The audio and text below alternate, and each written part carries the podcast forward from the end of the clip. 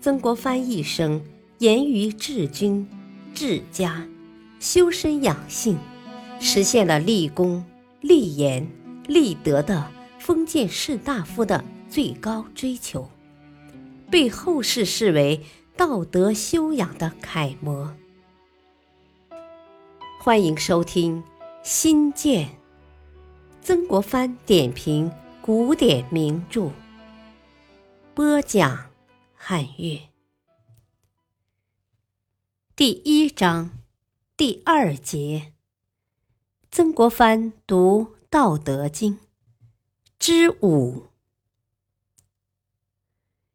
曾国藩认为，一般人的劳神好浮躁，浮躁就消耗多，消耗多就叫做浪费。圣人的劳神平静。平静就消耗少，消耗少就叫做吝啬。吝啬作为一种办法，它产生于一定的道理。能吝啬是服从于道理的结果。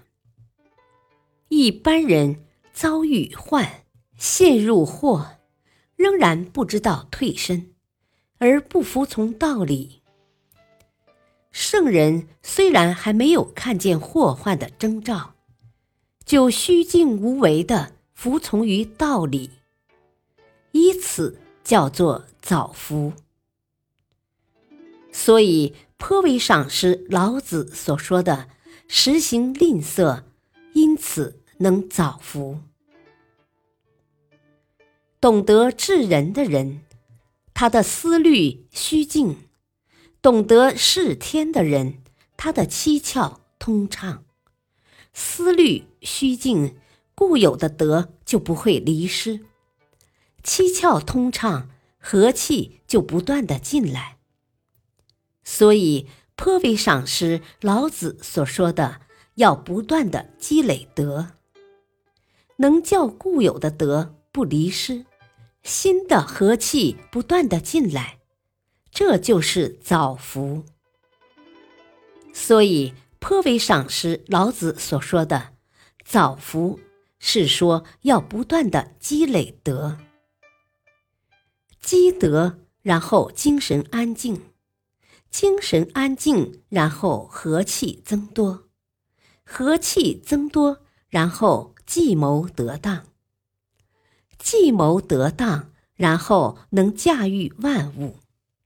能驾驭万物，就能轻易战胜敌人。轻易战胜敌人，思想和言论就一定能称雄于世。所以颇为赏识老子所说的“无往而不胜”。无往而不胜，源于不断的积累德。所以老子上说：“不断的积累德。”就能无往而不胜，轻易战胜敌人，就能统一天下。思想的言论一定能称雄于世，民众就能跟从。进可以统一天下，退也可以使民众服从。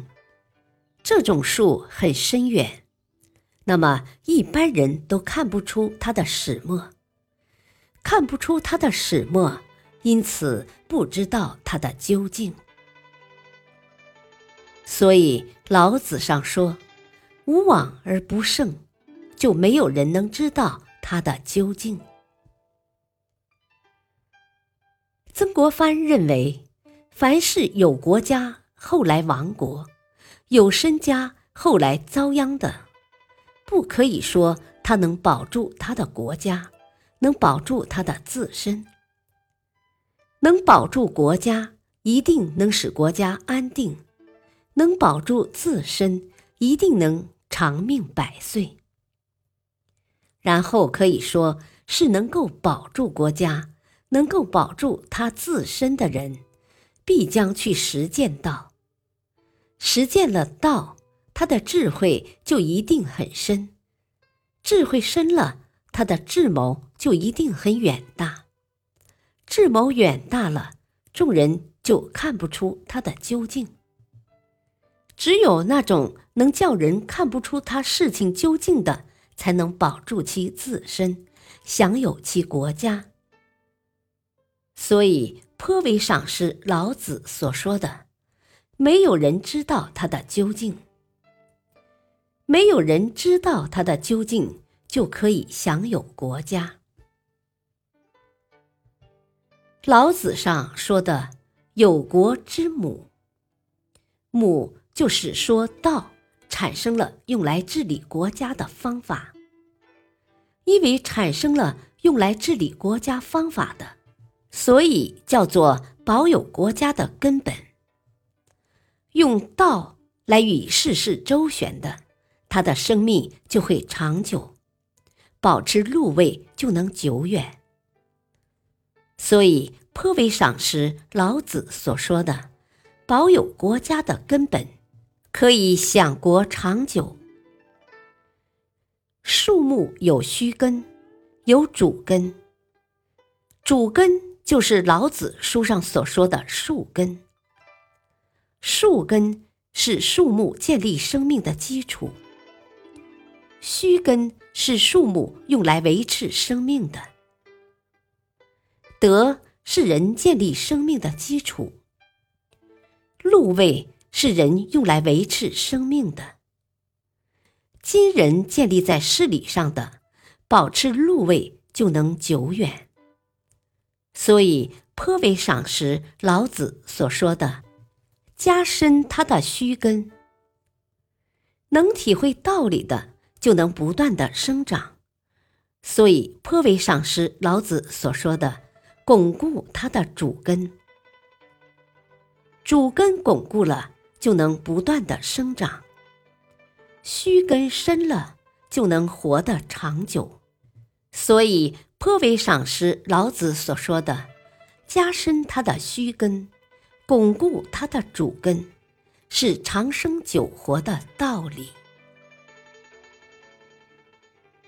感谢收听，下期继续播讲曾国藩读《道德经》，敬请收听，再会。